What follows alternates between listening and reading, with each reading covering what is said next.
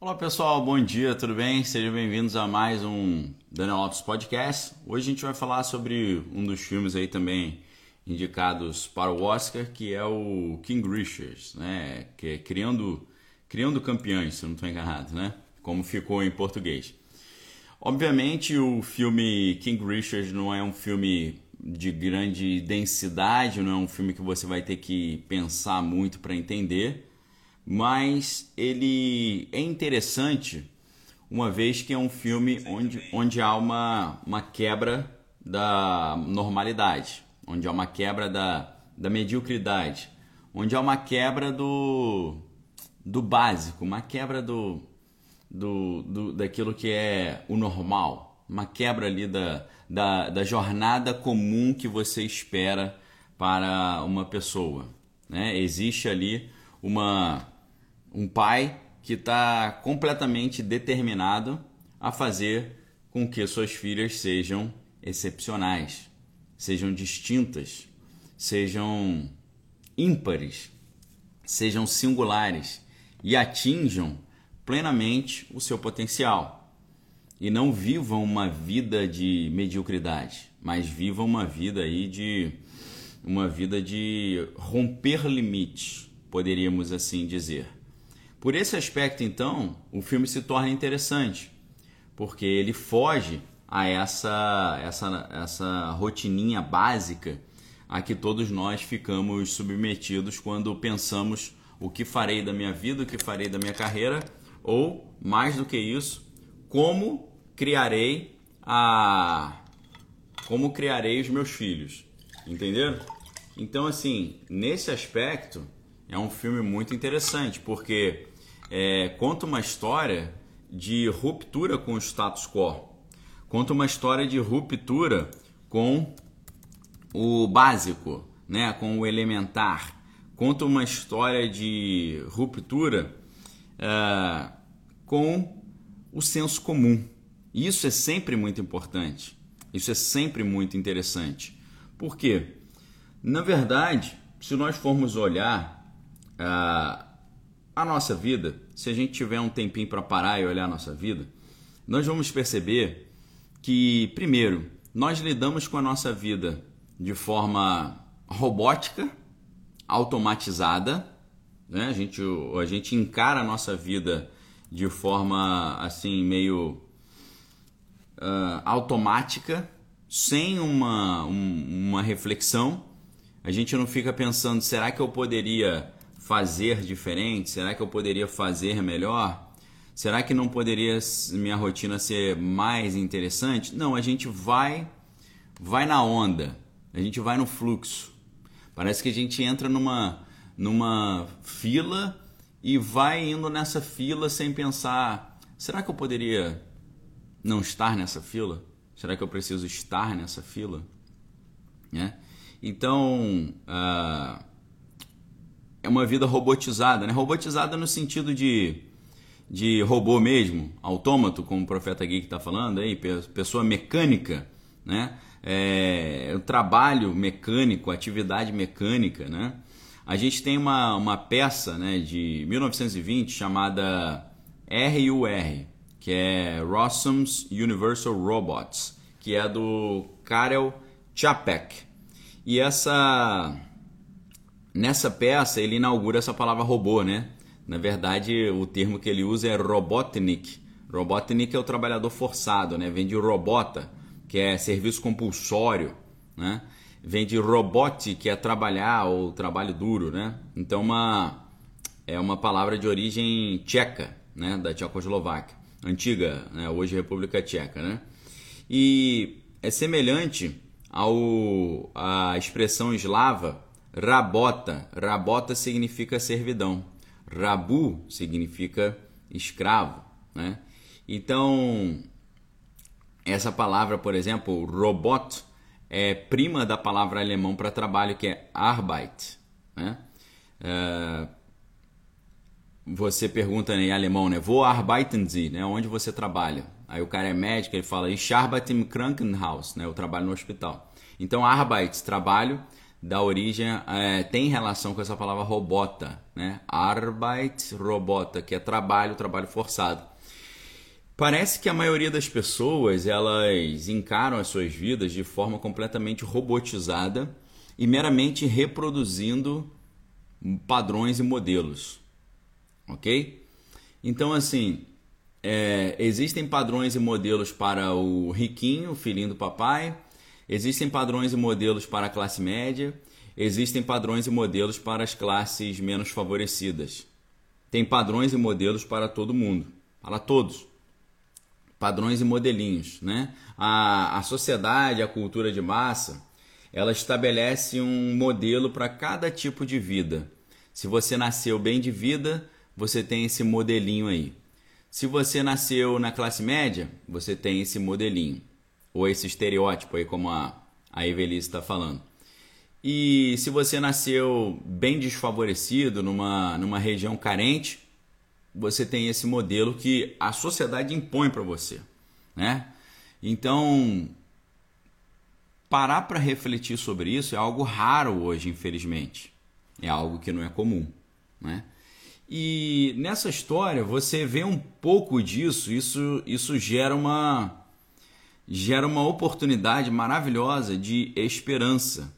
Porque o King Richard, que é o Richard Williams, ele vive lá em Compton, na Califórnia, e ele tem a sua esposa Brandy. Ele tem três enteadas e duas filhas que são a Vênus e a Serena.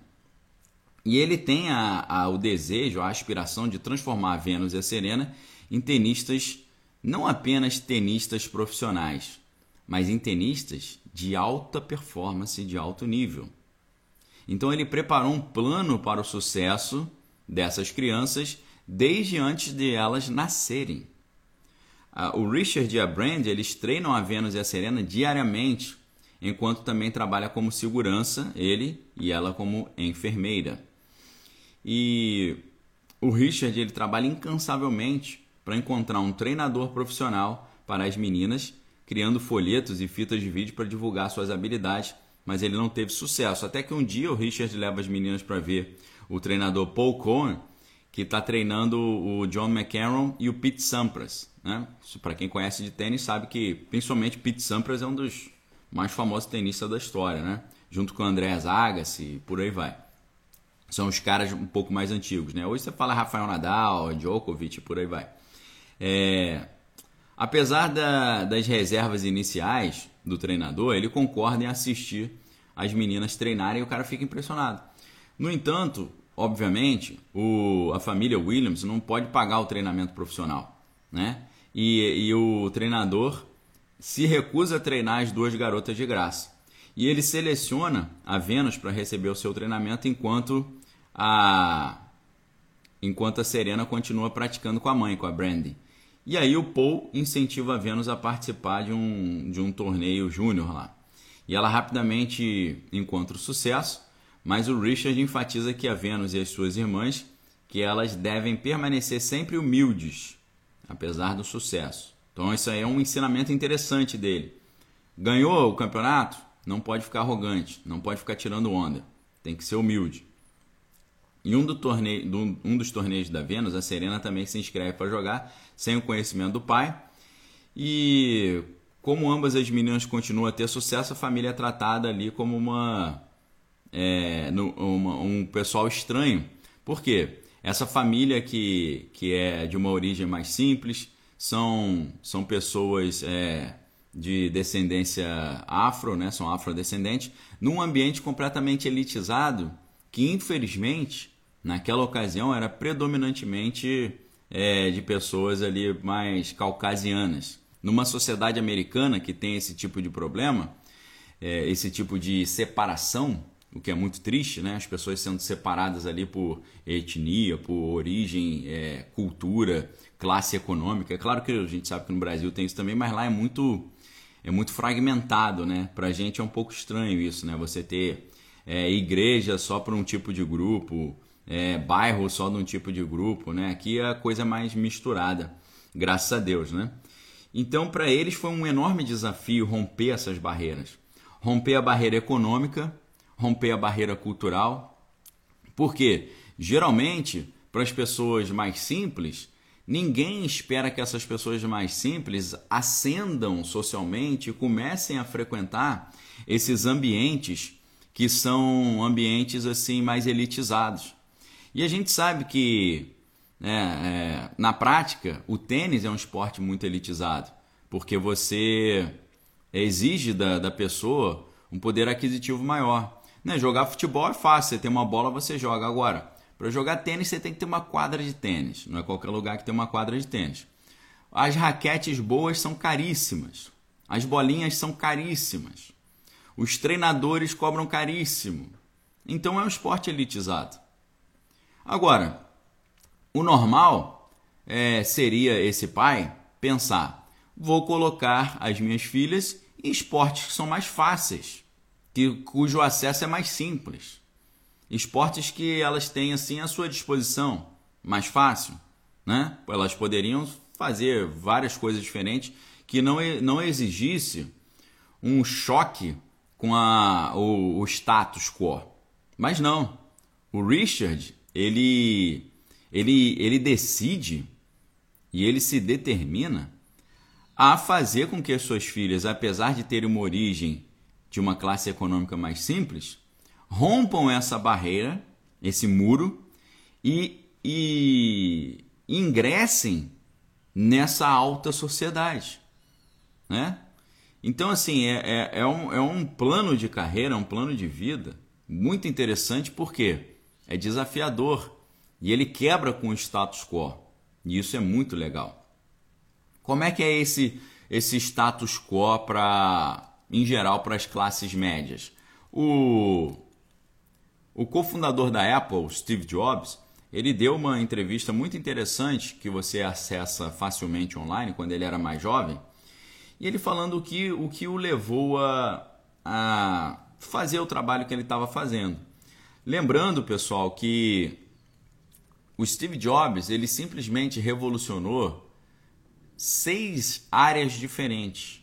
Revolucionou a computação, revolucionou a telefonia móvel, revolucionou a, a área de consumo de música, a, a, o setor a fonográfico. Ele revolucionou uh, o mundo da animação, ok? Por que animação? Ele é um dos fundadores da Pixar. Por que telefonia? Porque ele criou o smartphone, né? o, o iPhone. Por que a música? Porque ele criou o iPod. Depois o iPhone já, é, o iPhone e o iPod já estavam misturados, né? Por que o computador? Porque ele junto com o Steve Wozniak, que era o seu sócio, eles basicamente eles criaram o computador conforme nós o conhecemos. O computador originalmente ele era uma caixa gigante, só uma caixa que você enfiava disquete e tirava disquete. O que, que ele fez? Ele primeiro pegou o computador e misturou o computador com a máquina de datilografia. Ele colocou um teclado na máquina. Depois ele misturou o computador com a televisão. Então ele pegou o computador que era só uma caixa onde você enfiava um disquete e tirava e ele mistura essa caixa com a máquina de datilografar e com a televisão. Então bota uma tela, bota um teclado. Então eles basicamente criaram o computador conforme nós o conhecemos hoje. Se você olha a história, o computador Apple I e o Apple II, o Apple II já é quase que o computador na, na, nas configurações que nós temos hoje.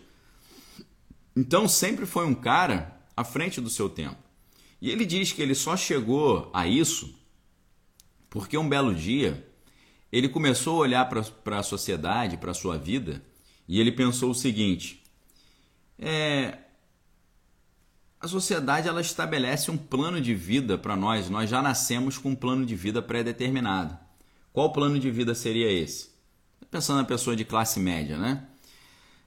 É, você nasce, vai para a escola, termina a escola, vai para a faculdade, termina a faculdade, arruma um emprego, aí você arruma um emprego e tenta crescer dentro daquele emprego ali o máximo possível, e depois você se aposenta e curte a sua velhice. Ele falou que era isso. Aí ele falou: Eu não quero jogar esse jogo, eu não quero. Porque eu percebi que as pessoas que criaram essa rotininha são pessoas que não são mais inteligentes do que eu. Eu posso criar a minha própria rotina. Eu posso criar novos produtos que poderiam facilitar a vida das pessoas e tornar a vida um negócio mais interessante. Eu posso criar novas rotas. Eu posso criar novos caminhos. Eu posso criar uma maneira própria, minha, de fazer as coisas. Entendeu? O profeta Geek está falando da, da corrida dos ratos, né? Exatamente isso, corrida dos ratos, dentro da, daquele pensamento do pai rico, pai pobre, né? Do, do é, Robert Kiyosaki. Sensacional. Todo mundo deveria conhecer a história do Robert Kiyosaki desde criança, porque aí vai entender a diferença, né? Do o que, que é o que, que é, é a diferença de liability, né? Eu esqueci como é que é esse em português. O ativo e passivo, né? Passivo é o patrimônio que tira dinheiro de você, ativo é o patrimônio que gera dinheiro, né? ativo e passivo, corrida dos ratos, né? a lógica do, do pai rico, a lógica do pai pobre. Então, assim, isso é fundamental, deveria ser ensinado na, na escola. Me parece né, que o, o Richard Williams, o pai das meninas, ele tinha, é, é, talvez ele não tenha lido o livro do Robert Kiyosaki, mas ele tinha isso intuitivamente. Né? É, Mai obrigada, se tornou membro do canal. A minha mãe também está aqui tá falando, ó, me lembro o primeiro computador que meu pai me levou para conhecer quando chegou na Petrobras há uns mais de 50 anos, muito muito mais, né? Era enorme. Exatamente. Ah, o Thiago falando a maioria passa pela vida, não vive a vida, né? Fabi falando renovar a mente. É exatamente isso. OK? Uh, Jonatas, né, falando que agora está prestando aí atenção na numerologia dos filmes. A Mauri falando que entrou aí na família ontem. Valeu, seja bem-vindo. Então, pessoal, a Márcia falando que traba trabalhou com esse tema com os alunos do nono ano, sensacional. É, Marques aí dando bom dia, bom dia. Isso, eu acho isso muito interessante. Essa jornada do, do, do Richard com as filhas, a Vênus e a Serena, isso é maravilhoso porque isso mostra um pai que não decidiu ensinar suas filhas no caminho mobral, no caminho estabelecido. Ele, de, ele decidiu criar uma, uma história particular para ela. Isso demonstra para ele é, o que uma professora antiga minha chamava, né, na época de pré-vestibular, depois foi trabalhei na, na escola dela como professora, Consuelo, Consuelo Sucharov. Consuelo Sucharov falava: é, esses são espíritos lúcidos. Ou seja, é, é uma pessoa que não está robotizada, não está no piloto automático. O cara está controlando o destino da sua vida. Isso denota o quê? Denota uma inteligência fora do normal, denota uma pessoa que não aceitou o padrão pré-estabelecido e denota uma pessoa que não quer ver os seus próprios filhos brincando da corrida dos ratos ou sendo mais um ali que vai ser esculachado porque não tem dinheiro, que vai ser esculachado porque mora num determinado bairro, que vai viver uma vidinha medíocre. O Richard decidiu que não seria esse o caso. E o Richard faz isso, curiosamente, em todos os momentos da ascensão da carreira dessas meninas. Porque qual, qual ele, ele sai de uma, de uma vida possível e ele cai numa outra vida possível. Só que da mesma forma que na primeira jornada que as meninas poderiam ter, ele não aceitou as regras do jogo, na outra jornada, que é a jornada da ascensão profissional, da ascensão como estrelas do tênis, ele também não aceitou o status quo ou o estado de coisas.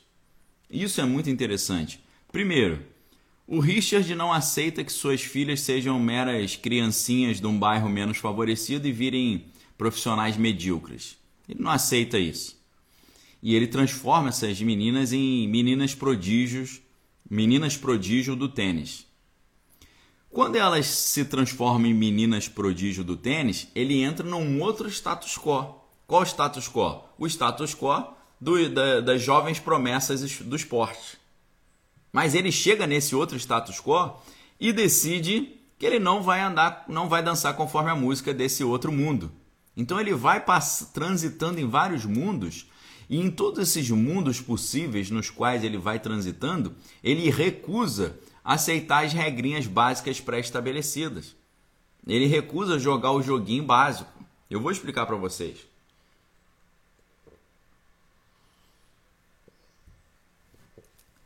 Qual é o joguinho básico disso aí? Das jovens atletas de sucesso. O joguinho básico é elas vão ficar, as crianças ficam igual loucas participando de um monte de competição, viajando todo fim de semana para competir, um fim de semana tá aqui, tá lá, então não estuda. Acaba não tendo um estudo formal, às vezes leva um tutor, mas aí não dá muito certo. As crianças ficam descoladas da família e a referência dessas crianças passa a ser o treinador ou as pessoas com as quais elas convivem. Além disso, a, as empresas patrocinadoras já chegam e oferecem um, um contrato, uma oportunidade de patrocínio que, aos olhos dessa família que está deslumbrada com sucesso, vai parecer muito bom, muito tentador. Porém, é sempre uma proposta que é aparentemente muito favorável, mas no final das contas está acontecendo em prejuízo das crianças e em benefício das empresas que já têm muita experiência com isso e estão acostumadas a enrolar as crianças e os pais nesses contratos. Perfeito? Maurício está falando, se as crianças não topassem, se não topasse, não ia fazer. Por isso que o Richard ele tem 500 filhos e a gente só conhece dois desses filhos. Ele tem um monte de filho homem, um monte de filho mulher, nós só conhecemos a Vênus e a Serena. Por quê? Talvez as outras não tenham topado. Perfeito? Mas, ao que tudo indica, a Serena e a Vênus amavam o tênis. Porque eu acho que se elas não amassem, elas não iam progredir dessa forma. Não é verdade? É igual Michael Jackson. O pai do Michael Jackson forçava eles a ensaiar, fazia um monte de coisa errada com ele. Mas você acha que se ele não amasse a música de verdade, ele estaria naquela jornada até o fim da sua vida? Eu creio que não. Eu creio que não. Inclusive, talvez ele fosse o mais talentoso e o que mais amava, porque hoje dos Jackson 5 a gente só conhece o Michael e no máximo a Janet Jackson, porque era irmã e também ficou famosa. Eu creio que eles chegaram a esse alto nível porque o pai não obrigou essas crianças a jogar tênis. O pai ensinou essas crianças a amarem o tênis. O pai do Michael Jackson, imagino eu, ele não obrigou o Michael Jackson a ser um cantor. Eu acho que ele ensinou o Michael Jackson a amar a música e a desejar, almejar viver da música. E eu acho que é isso, porque se você não ama um ofício, você não consegue atingir a excelência que o Michael Jackson atingiu ou que a Serena e a Venus Williams atingiram, né? E o que é interessante é que desde o início o Richard falava a, a Venus Williams, que era a mais velha, ela vai virar número um do mundo. Mas a, a Serena, ela não vai ser apenas a número um do mundo. Para ele, para ele chegar ao número um do mundo não era o suficiente. A Venus ia abrir o caminho e ela ia se tornar a primeira Williams a, a virar número um do mundo. Já a Serena, ele, ele programou para a Serena não ser apenas a, primeiro, a número um do mundo ser a maior de todos os tempos, a maior jogadora de tênis de todos os, os tempos. Parece e realmente o que ele projetou aconteceu. Porque ele ele viu a paixão dessas crianças por essa atividade, mas ele viu também a habilidade natural, né? Na Serena, ele viu que a Serena tinha muito mais que a Serena ia muito mais longe que a Vênus, mas a Vênus era aquela que abri, ia abrir o caminho ia desbravar esse mundo, ia criar as condições necessárias para a Serena atingir o seu pleno potencial. Entenderam a, a questão? Então, assim, quantos pais hoje estão parando e montando um plano desse para os filhos? Nenhum, praticamente. Agora, quantos pais hoje têm essa sabedoria? Porque o Richard, o pai, ele não, ele não bolou apenas a, a ascensão, das meninas, o treinamento, não bolou apenas a esse movimento. ele bolou como isso iria se dar e ele já bolou o que essas meninas iriam fazer quando elas se aposentassem, porque no esporte, né? Tirando o Kelly Slater que está com 50 anos e está competindo no circuito mundial ainda, geralmente com 30 e poucos anos, antes dos 40, num esporte desse de alta performance, você você já se aposenta, né? Então, como é o, o status quo dos jovens talentos? Jovens talentos, o status quo, o basicão, o, o, o sistema robótico, como é? O sistema robótico dos jovens talentos é o seguinte: todo todo fim de semana campeonato, viajando para lá e para cá, perde a conexão com a família e vivem em ambientes assim às vezes promíscuos, né, moralmente estranhos assim. E não tem infância, prejudica os estudos. E aí quando esses jovens talentos se aposentam, ou o cara tá cheio da grana e vai curtir a grana, ou ele fica ali numa situação meio estranha porque ele, a única coisa que ele sabia fazer era jogar tênis. O Richard não aceita isso. O Richard diz: elas não vão começar a competir agora. Elas não vão ficar para lá e para cá competindo na, na doideira. Elas vão ficar o quê? Elas vão estudar. Elas só, elas só recebem autorização para jogar tênis se tiverem tirando a nota máxima na escola. Elas vão à igreja todo domingo e elas vão ficar com a família. Na hora que elas estiverem prontas, elas começam a competir. A Leia Maria está falando, live de hoje é a resposta de Deus para um problema que estou vivendo, meu neto com dificuldade de se adaptar a uma nova escola. Valeu, Leia. Deus abençoe vocês aí nessa jornada. O Tiago está lembrando isso que acontece geralmente com os artistas mirins. Exatamente. Então, você vê, você vê o nível de consciência do Richard, que ele foi bolando fazer a coisa do jeito dele e não seguir o status quo nas várias etapas do progresso das meninas. Nas várias etapas. Na escola, elas não eram normais. No treinamento, elas não eram normais. No começo do sucesso, elas não foram normais. Ele falou: elas não vão competir agora, elas vão ficar só treinando.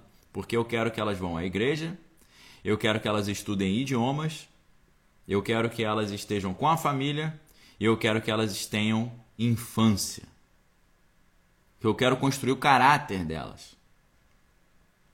Para que elas sejam excepcionais, para que elas não se percam no meio do caminho e para que quando elas se aposentarem elas tenham outras habilidades que darão a elas uma continuidade da vida promissora. Olha que interessante. Não é, não é muito interessante isso? Ele também quebrou a normalidade com a relação com os patrocinadores.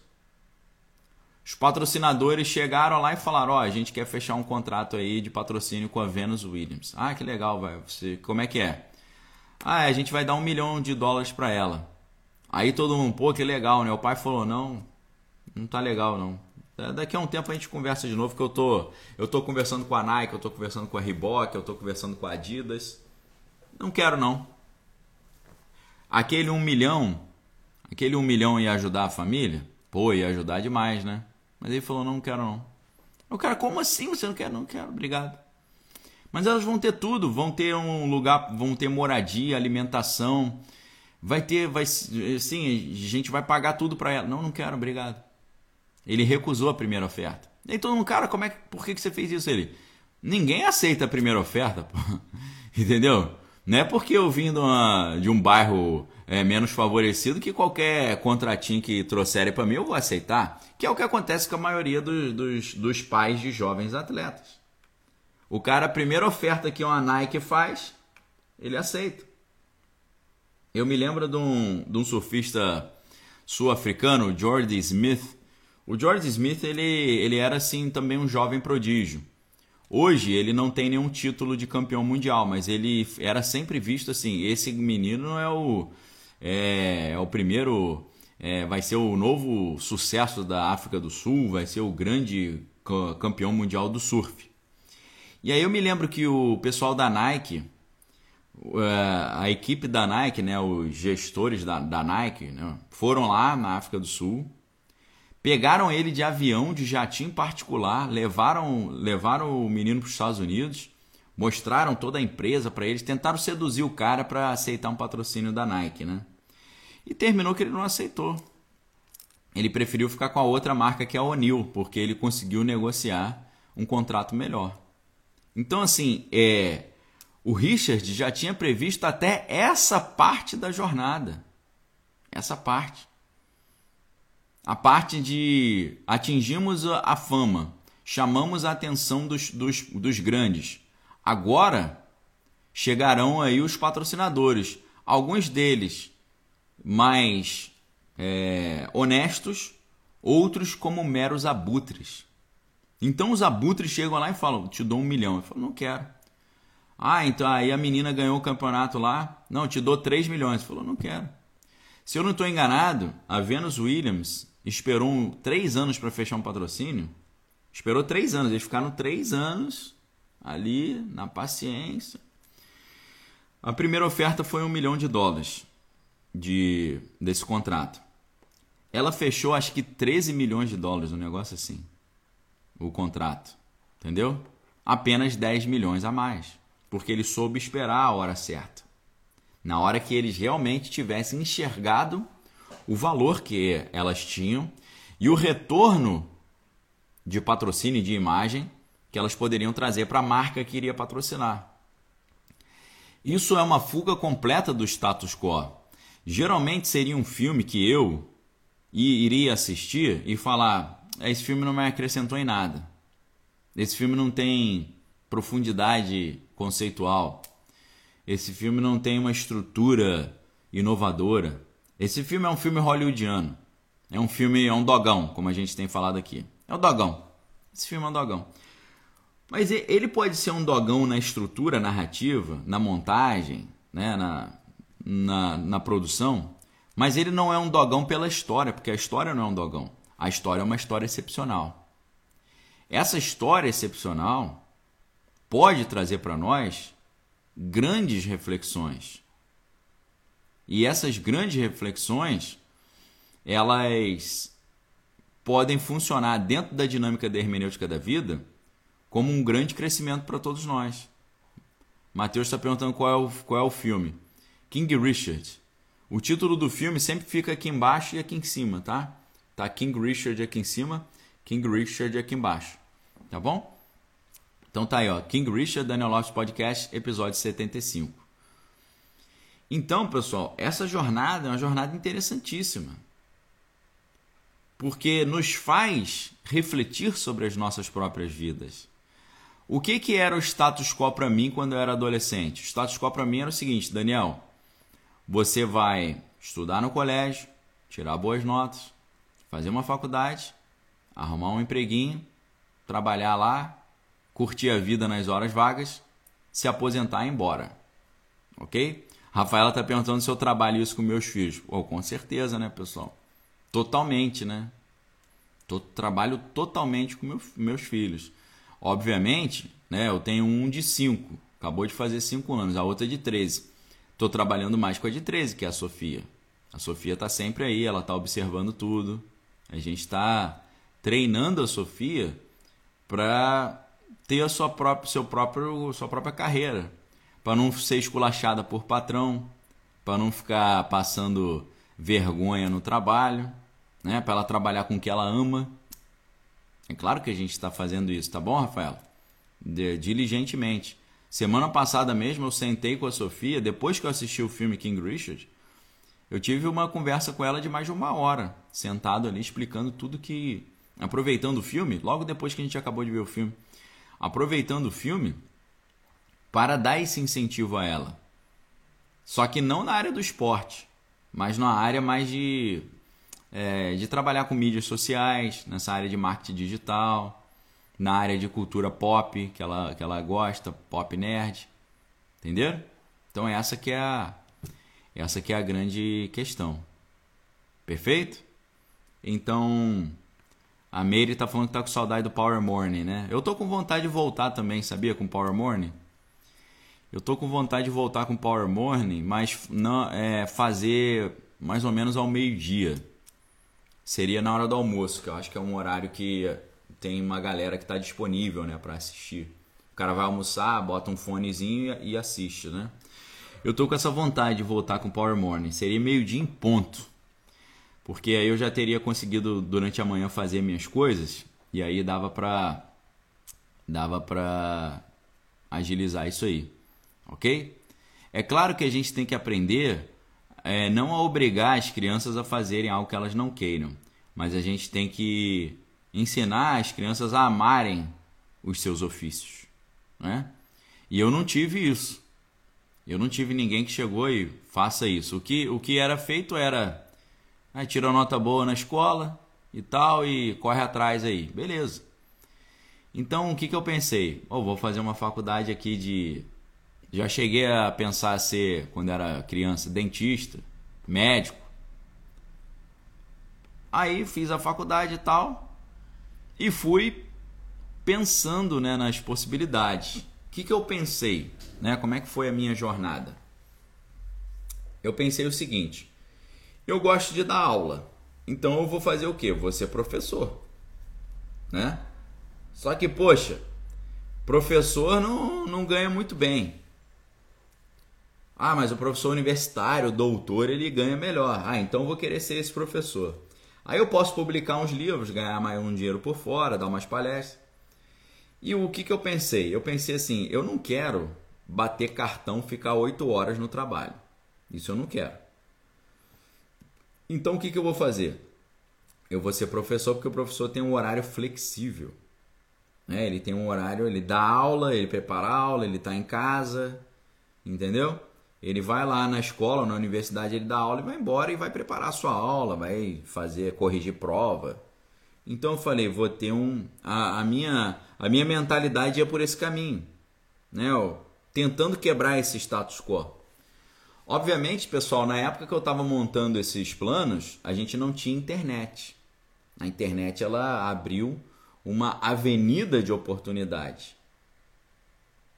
Né? Claro, a internet abriu o caminho para você montar o seu próprio negócio praticamente não gastando nada. Ajuda muito, né? Antigamente, ah, eu quero ter uma faculdade, eu teria que ter um prédio, não sei o que. Hoje a gente tem uma faculdade aqui, só a gente com a plataforma aí de curso e dando curso. Pô, ajudou demais, né? E a, a internet me permitiu fazer o meu trabalho online, gastando nada praticamente, e colocar o meu nome para ser conhecido. As pessoas conhecerem o meu trabalho, falar, pô, o trabalho é legal, quero acompanhar, quero estar junto e tal. Então, essa que é eu, eu fui pensando nisso. Mas qual que era a pressão da sociedade? A pressão da sociedade era, Daniel, fazer um concurso, que aí você vai ter estabilidade.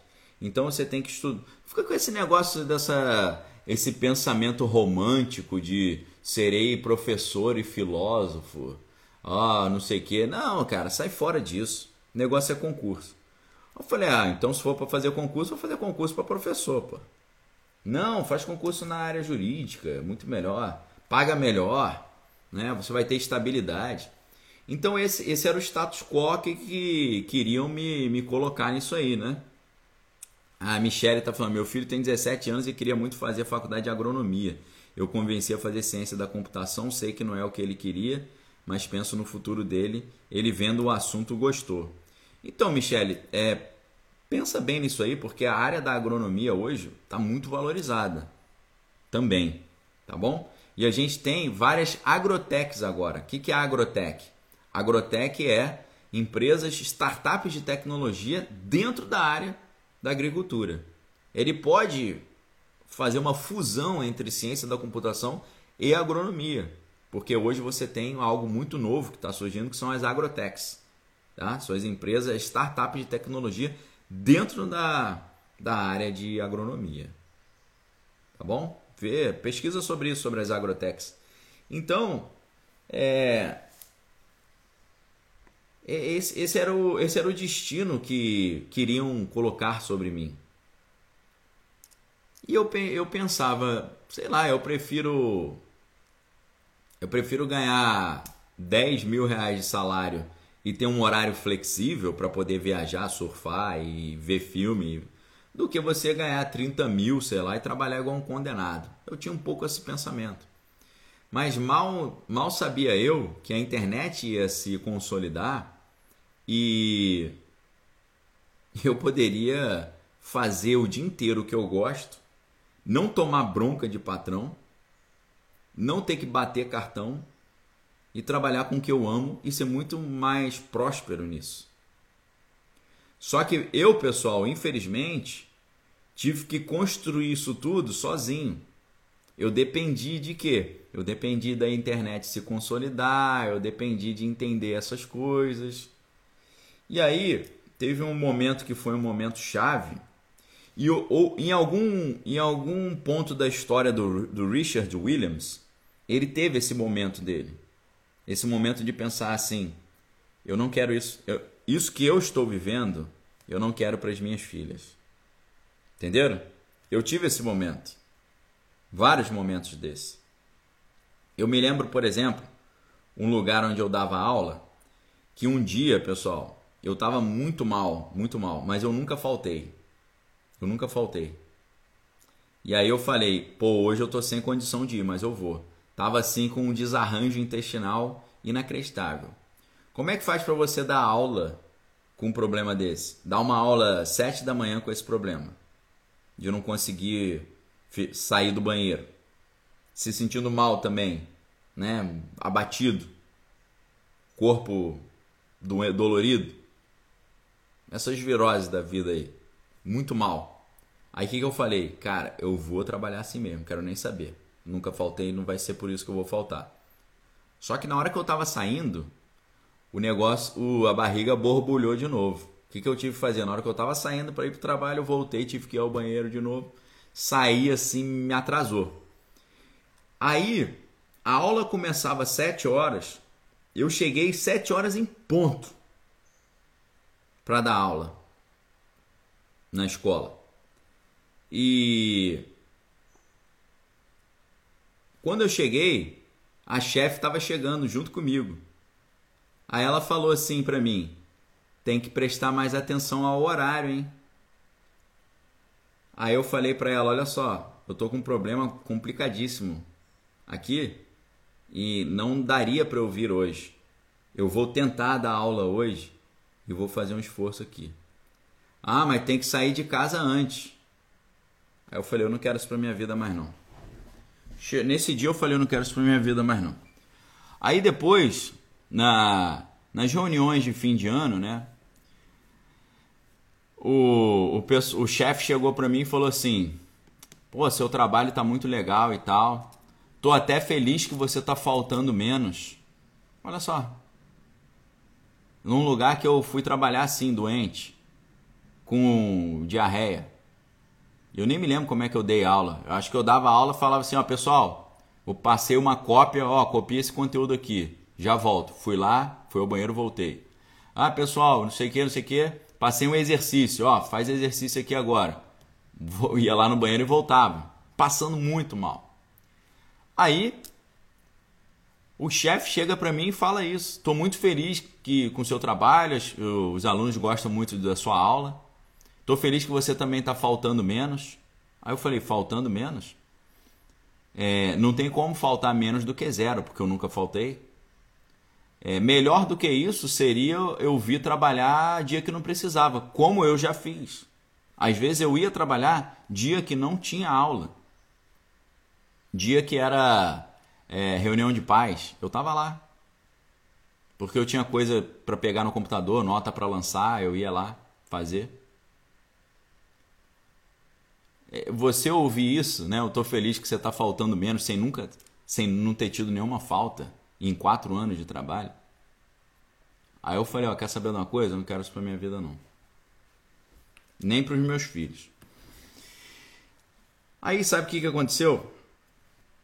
É, eu comecei a fazer concurso para professor, né? Surgiu a oportunidade de eu fazer um concurso no Exército para o Centro de Estudo Pessoal na área de comunicação.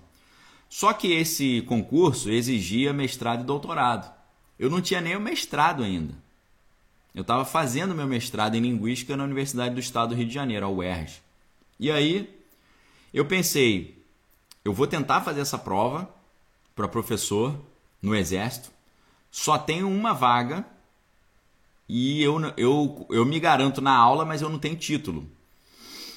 Você sabe que muitas provas de concursos públicos são provas que envolvem provas e títulos, que é a análise de currículo. E eu não tinha os títulos necessários, mas eu pensei, vai que o concurso demora a sair o resultado e dá tempo de eu terminar pelo menos o meu mestrado e eu consigo. Então, beleza. Fui fazer o concurso. É, fizemos prova escrita, prova de aula e a prova de título é a análise do título. Prova escrita, passei, fui para a prova de aula. Prova de aula, tirei a maior nota do que todo mundo na aula. Dei aula lá para os oficiais do Exército, todo mundo gostou demais. Chegou na prova de título, cadê? Eu não tinha nem o mestrado ainda, né? Para a glória de Deus, hoje eu tenho mestrado, doutorado em várias outras especializações. Então eu não tinha nem o mestrado ainda. O que, que aconteceu? Eu estava em primeiro, eu estava em primeiro no concurso essa falta dos títulos me jogou para terceiro. Eu fiquei em terceiro. Eu perdi para a coordenadora do meu curso de comunicação, de jornalismo, era a minha coordenadora do meu curso. Perdi para ela e perdi para uma menina que era uma professora de São Paulo que já tinha mestrado doutorado, doutorado na USP. Então o que, que aconteceu? Eu falei, cara, não, não passei, mas fiquei em terceiro, legal. Essa menina que ficou em primeiro foi contratada e eu que fiquei, foi, foi efetivada, né? Ela trabalha lá até hoje, imagino eu, tem estabilidade. É um cargo né, público lá. Eu fiquei em terceiro. Só que o pessoal gostou tanto, eles gostaram tanto da, da minha aula, do, do, meu, da minha apresentação, que um dia eu estava trabalhando e eles me ligaram, falaram, Daniel, você ficou em terceiro lugar, só tem uma vaga, mas a gente quer te contratar é, por contrato para você trabalhar conosco contratado, né? A Bárbara, minha esposa, tá falando que ela estava grávida da Sofia nessa época, né? E aí eu pô, achei legal. Eles falaram, contrato de um ano e você se aceita? Eu falei, aceito, acho legal pra caramba. Então eu fui trabalhar com eles. E trabalhei lá no Exército, nessa área de operação psicológica, comunicação social e tal. A gente chegou a escrever um livro lá. Esse livro aqui, ó. Eu organizei um livro com eles, né? Esse livro aqui, ó, Tendências para a Comunicação no Século XXI. Tá aqui, ó. Centro de Estudo de Pessoal Forte Duque de Caxias. Então, assim, foi uma experiência muito legal, muito interessante. Deixa eu colocar o meu artigo aqui para vocês, ó. Eu publiquei um publiquei um artigo, organizei o livro e publiquei um artigo sobre persuasão, né? Etos, etos pré-enunciativo e as estratégias de persuasão. OK? Só que aí, pessoal, chegou no chegou no final desse contrato, mudou o comando. O comandante mudou. Teve a troca do comando ali do do Forte Duque de Caxias. O novo comandante chegou e falou assim, chamou a equipe da comunicação, os professores e tal. E ele falou assim: "Pessoal, é o seguinte, não vou o o general lá não vou ficar de pieguice, não. Eu lembro hoje perfeitamente, isso deve ter sido em 2011, sei lá. Não me lembro. É, 2008, né? 2008, eu acho. 2008, 2007. Porque é, minha esposa estava grávida, né? Sofia nasceu em 2008. Então, 2007, sei lá. O cara chegou, chamou a gente na mesa e falou assim: é, a Elisa está procurando minha livraria. A livraria é Daniel, livraria.daniellopes.com.br. Ou você pode acessar o link da livraria no meu no meu perfil, tem os links ali, tá? Todos os links embaixo ali. É, esse cara chamou chamou a equipe de comunicação. Tinha eu mais eu e mais um contratado, eu e mais dois contratados que eles chegaram depois. Eu fui o primeiro contratado, depois veio mais, vieram mais dois. E ele virou para essa galera que era contratado, que não era concursado, e ele chegou e falou assim: Olha só, é... não vou ficar com pieguice, não. É o seguinte: o projeto está encerrado, vocês estão demitidos, acabou. Não vou renovar o contrato de vocês, não. Foi um prazer conhecê-los, tchau. Mandou essa. Eu até achei, achei válido, achei legal, né? O cara foi rápido, né? É exército, né? Você quer ser tratado como no exército, né? Ó, oh, queridinho, né? Eu sabia muito bem como é que era, eu tava lá já há um ano já. Como eles dizem, tomava mijada todo dia, né? Tomava bronca todo dia. Né? Mijada, como chama no exército. Tomava mijada todo dia. Mas dava uma sacaneada neles também, porque eu era civil, né? Não era militar, então eles não podiam me prender, né? Só, só me demitir. Então eu, dava umas respostas assim que depois, depois a gente pode até conversar histórias engraçadíssimas dos caras me dando bronca e eu, e eu esculachando, retrucando. É hilário. Nesse dia que eu teoricamente fui demitido, né? Eu perdi uma, um dos meus empregos, porque eu dava aula em universidade e eu dava aula em colégio também, além do exército. Eu tinha uns três empregos ao mesmo tempo. Igual o Júlio do Todo Mundo Odeia o Cris, né? Que a, a esposa fala. E meu, meu marido tem dois empregos, né? Eu tinha uns três ou quatro empregos. Então esse foi um dos empregos que eu tinha. Mas nesse dia, aquele jeito que o cara falou com a gente, o jeito que ele chegou e falou: Ó, oh, não vou ficar de preguiça, não. É o seguinte, o projeto acabou, vocês estão demitidos, foi um prazer conhecê-los. Tchau, bom dia, boa tarde, boa semana, não sei o quê. Aí, eu.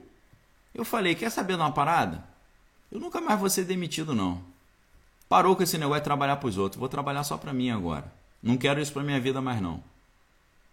Mandei essa. Falei: não quero mais. Quero mais ficar tomando bronca de patrão reclamando que eu cheguei um minuto, cheguei cravado no horário, né? O horário era sete horas, cheguei sete horas cravado, tomei uma bronca, todo doente. Falei, não quero isso pra minha vida mais. Comecei a elocubrar isso aí.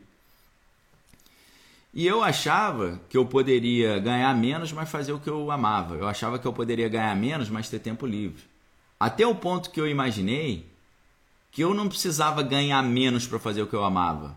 Eu poderia fazer o que eu amava e ganhar uma fortuna. Eu poderia trabalhar para mim mesmo e colocar toda a minha energia nisso, porque o fruto vai ser meu, eu que vou colher esse fruto. Só que para chegar nesse ponto, pessoal, eu já estava com os meus 35 anos quase. Estou com 40 hoje. Olha a demora que, que foi para eu chegar a essa conclusão. Que eu poderia ser dono do meu próprio destino, abaixo de Deus, obviamente atingir o pleno potencial do que Deus está pedindo para mim. Olha que interessante. O Luiz Aquino está falando, é, será interessante? Também gostaria de saber. Luiz Aquino, fala aí, eu, eu perdi a conversa aqui do, no YouTube. Me fala o que, que você gostaria de saber. Né? Que, que é interessante, o que, que você gostaria de saber. Né? O Pedro falou, cortes do Daniel, gostaria de saber. Gostaria de saber o que? Me falem aí, eu perdi o fio da meada aqui, tá bom? Então, queridos, eu eu cheguei e falei, quer saber uma coisa? Não vou mais trabalhar para os outros, não vou mais tomar bronca. E eu pensei, vou trabalhar, vou ganhar menos, mas vou fazer o que eu gosto. Não, eu vou fazer o que eu gosto e eu vou ganhar pra caramba. Por quê? Fazendo o que eu gosto, a chance de eu ter sucesso e ser bem sucedido é muito maior, poxa. Estão conseguindo compreender? Ah, as respostas aos chefes. Essa, as histórias do exército, pô, legal. São histórias incríveis, incríveis, pessoal. É, mas envolve muito palavrão também. Eu vou dar um exemplo. Vou dar um exemplo para vocês. A gente estava organizando um evento que era a Semana de Comunicação Social do Forte Duque de Caxias. Aí eles me pediram para ligar para Brasília para convidar um coronel para vir participar. Aí eu liguei para Brasília, lá para o comando lá. Aí eu falei: é, Bom dia, me chamo Daniel Lopes, eu sou trabalho aqui no Forte Duque de Caxias. Gostaria de, de fazer um convite para o coronel tal. Não vou falar o nome dele. Aí o cara que me atendeu, o cara que me atendeu falou: Pois não, sou coronel, não sei o que lá. Eu falei: A gente gostaria de fazer esse convite. Aí ele falou: esse convite precisa ser feito formalmente. O comandante da, da sua OM, da sua organização militar, precisa mandar um convite formal para cá. Aí eu falei, tá ótimo. Aí ele falou, um abraço, boa semana e vai tomar naquele lugar. Terminou assim a conversa e desligou. Aí eu, eu falei, pô, peraí. Aí eu liguei de novo. Aí ele, pô, não, não sei o que, coronel, não sei quem. Eu falei, meu irmão, que parada é essa aí que você mandou tomar naquele lugar aí? Ele falou, eu mando mesmo, vai tomar naquele lugar. Eu falei, vai tomar você, meu irmão. vai tomar você. E esculachei o cara, o cara ficou revoltado. Aí o que, que aconteceu? Ele ligou para lá para saber quem era, que parada era essa. Aí quem atendeu foi o meu superior, que na época era major, hoje é tenente coronel. O meu superior atendeu ele e falou assim: "Pois não". Ele, pô, o cara tá me mandando, o cara, o cara me mandou tomar não sei o quê. Eu falei para ele, olha, ele me mandou, mandei também. Aí o cara falou assim: "Ó, cuida melhor aí dos teus funcionários aí e vai tomar você também". Mandou o meu chefe tomar tomar naquele lugar. O cara ficou revoltado, meu irmão, porque ele era major, ele não poderia falar nada. Deu soco na mesa, não sei o que, e eu morrendo de rir da cara dele. Porque ele também, o cara também mandou ele tomar naquele lugar. É nesse nível, era nesse nível a parada. Entenderam? Então era, era nesse naipe. E assim, pessoal, é, vocês talvez não enxergam esse meu lado, mas eu sou muito sacana. Muito sacana. Eu tenho que me controlar muito para não ficar falando besteira o dia inteiro. Porque eu fui criado nesse ambiente. Na minha casa, era meu pai zoando minha mãe, minha mãe zoando meu pai, minha mãe me zoando, eu zoando minha mãe o dia inteiro. Lá em casa, na casa dos meus pais, é assim.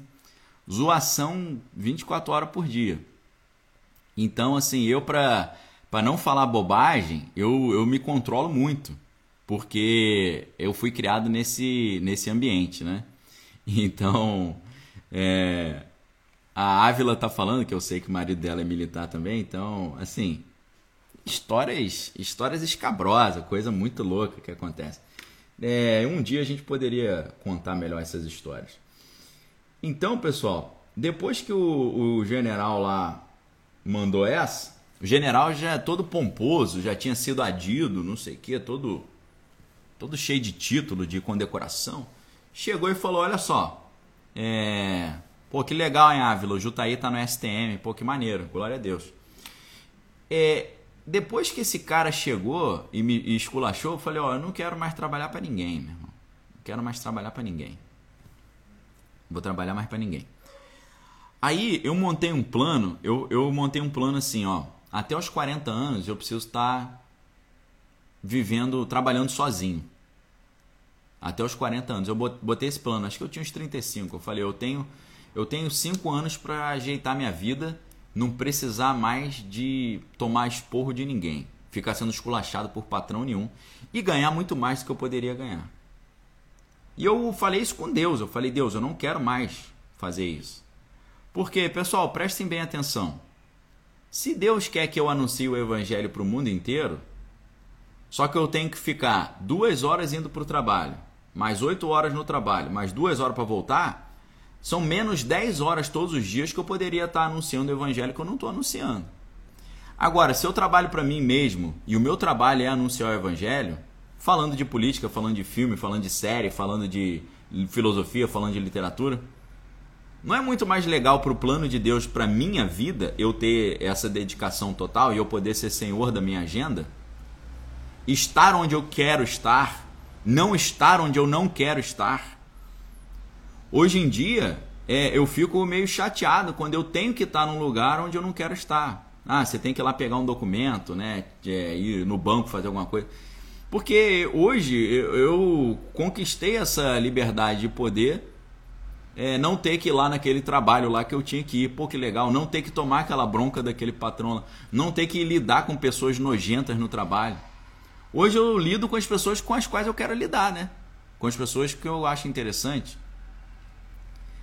Então, o Richard percebeu isso. O Richard Williams, ele percebeu que os esculachos que ele levou durante a vida, e no início do filme você vê, ele era um cara que era agredido e tal, e por aí vai. É... Gustavo aí, eu fiz a conta errada, né? Não são 10 horas, são 12 horas, né? Lembrando, né, que você, você em geral, o que, que as pessoas dizem, né? O, o dia tem 24 horas. Então eles falam assim: você tem 8 horas para trabalhar, 8 horas para lazer, 8 horas para dormir. Até parece que é assim, né, pessoal? Até parece que é assim, só se você mora do lado do seu trabalho. Você não tem 8 horas para trabalhar. E o deslocamento? Né? É, é, eu morava em Niterói, dava aula no Rio. Eu saía da escola onde eu dava aula em Niterói, saía igual um psicopata para o Rio para chegar a tempo, porque no Rio era no exército. Se eu chegar atrasado no exército, como é que rola? Vocês já viram como é que era o nível do ambiente do negócio. Olha o naipe do negócio. Eu saía da, esco das esco da escola em Niterói, saía igual um psicopata. Eu saía no trânsito igual um maluco, me arriscando a tomar multa, bater com o carro. Saía neurótico. Pegava, às vezes, engarrafamento na ponte. Teve uma vez, pessoal, que eu estava felizão que a ponte estava livre. Estourou o pneu do carro na ponte. Eu troquei o pneu do carro com tanta rapidez no meio da ponte Rio-Niterói, que é um lugar horroroso para você trocar. Muita gente vai para para trocar e morre ali porque vem um caminhão e te atropela. Eu troquei tão rápido o pneu do carro que e eu tava assim freando e acelerando tanto que o pneu do carro tava fervendo.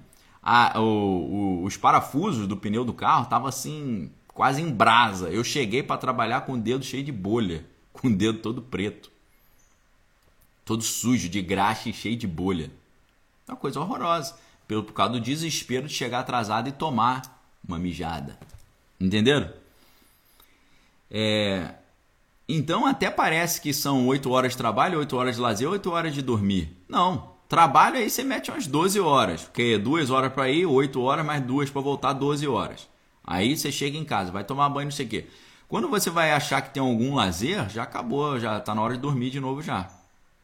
Então, se você vive nessa corrida dos ratos, como o Robert Kiyosaki chama, você é escravo do, você é escravo da vontade dos outros. Aí todo lugar que você vai, você toma uma bronquinha, né? Você tem três empregos, aí você toma bronquinha no primeiro emprego, no segundo emprego e no terceiro emprego. Falar, eu não quero isso pra minha vida não, meu irmão. Não quero isso pra minha vida não. Fui estudar marketing digital, fui estudar educação financeira, fui estudar empreendedorismo, fui estudar isso tudo. E aí, graças a Deus, alguns anos antes de completar 40 anos, eu consegui me libertar de tomar bronca de patrão e poder trabalhar para mim mesmo. Entendeu? Uma libertação. Quando eu vejo a história do King Richard, eu falo, cara, é, é, é isso, isso é o que há. É isso aí, meu irmão. Todo pai deveria fazer isso com os filhos. Todo pai deveria sentar com os filhos e ler com eles o pai rico, o pai pobre. Ou pelo menos é, explicar a situação ali do pai rico, pai pobre. Né? Andréia falando que o patrão mandou ela ir para aquele lugar, ela mandou de volta e me despediu. então, é bravo, né? Então, ofensa moral que acontece, né? esculacho. então, queridos, esse filme ele tem uma grande utilidade para se a gente está pensando na hermenêutica da vida. Muito útil. Tá bom? Um filme legal, vale a pena assistir. É um dogão, mas é um dogão que. É um dogão que te alimenta bem. Tá? É um dogão que alimenta legal. O Shell Oliveira, é por isso que muita gente surta. Sim, tem que planejar, tem que programar, tem que se organizar. Hoje tem gente que trabalha na internet e o cara, o cara é. O cara ajuda a vender curso online. Ele é. Pô, esqueci o nome agora. Peraí. Esqueci o nome do cara. Afiliado. O cara é afiliado de cursos online, ele ganha uma porcentagem, às vezes 20%, 15%. Os caras os cara vivem disso. Tem moleque jovem aí que está tirando 5 mil por mês e tal, só, só sendo afiliado. Hoje dá para você ganhar mais do que você ganha no seu trabalho em casa mesmo. A Laca, Laca San tá perguntando onde é que tem esse filme. O filme King Richard, ele tá passando, ou ele tá disponível, na HBO Max, tá? Na HBO, HBO Max, você, se você for assinante, você assiste. No YouTube você teria que pagar R$ 27,90, no Google Play também e na Apple TV R$ 39,90. Tá? Então ele está disponível nessas plataformas. Na HBO Max você só com assinatura você consegue assistir. Beleza? Então pessoal, esse é o recado. Tá? É a, a Tel está perguntando aí qual é a, o filme. Então pessoal, mais uma vez dou essa dica para vocês. O título do filme sempre aqui no Instagram fica aqui em cima King Richard. e fica fixado aqui embaixo. King Richard, Daniel Loss Podcast, episódio 75. Nesse momento nós vamos passar para a Holy Ghost Story de hoje. Nessa sexta-feira, eu não sei aí onde você está, aqui está uma sexta-feira nublada, chuvosa, então está um clima meio tenebroso, legal para a gente falar sobre isso. Conforme combinado com vocês, hoje eu vou falar sobre a, é, uma história que foi uma história que eu não participei diretamente, mas a pessoa que participou me contou. Essa história foi contada por um funcionário, eu não vou falar exatamente o cargo do cara porque não pedi autorização para contar essa história. É um funcionário da Escola de Comunicação do UFRJ, lá na Praia Vermelha, onde eu estudei, fiz a minha graduação em jornalismo. E foi uma história muito estranha, e o nome da história de hoje é A Amante Misteriosa. É uma história muito sinistra. Não vou pedir para vocês acreditarem nessa história, eu estou simplesmente reproduzindo uma história que me contaram. E foi uma história muito estranha, mas não muito rara, semelhante a várias outras histórias que eu já ouvi. Por isso, a gente vai passar agora para o Holy Ghost Stories. Mas antes da gente encerrar, eu gostaria que você que está aí no Instagram principalmente me ajudasse a divulgar o Daniel Lopes Podcast. Por isso, nesse momento, você pode. Vou desativar os comentários aqui rapidinho. Nesse momento, você pode dar um print nessa tela aí. Olha que capa legal dá um print na tela, compartilha esse print nos seus stories e me marque e coloca um comentário, pô, legal, vem assistir conosco e por aí vai. Então, esse momento é o momento que você pode nos ajudar aí na divulgação. E quem está no YouTube também, você tem um botão aí compartilhar. Com esse botão você consegue compartilhar no seu WhatsApp aí, nas suas redes, tá bom? Se vocês quiserem nos ajudar, vai ser muito proveitoso.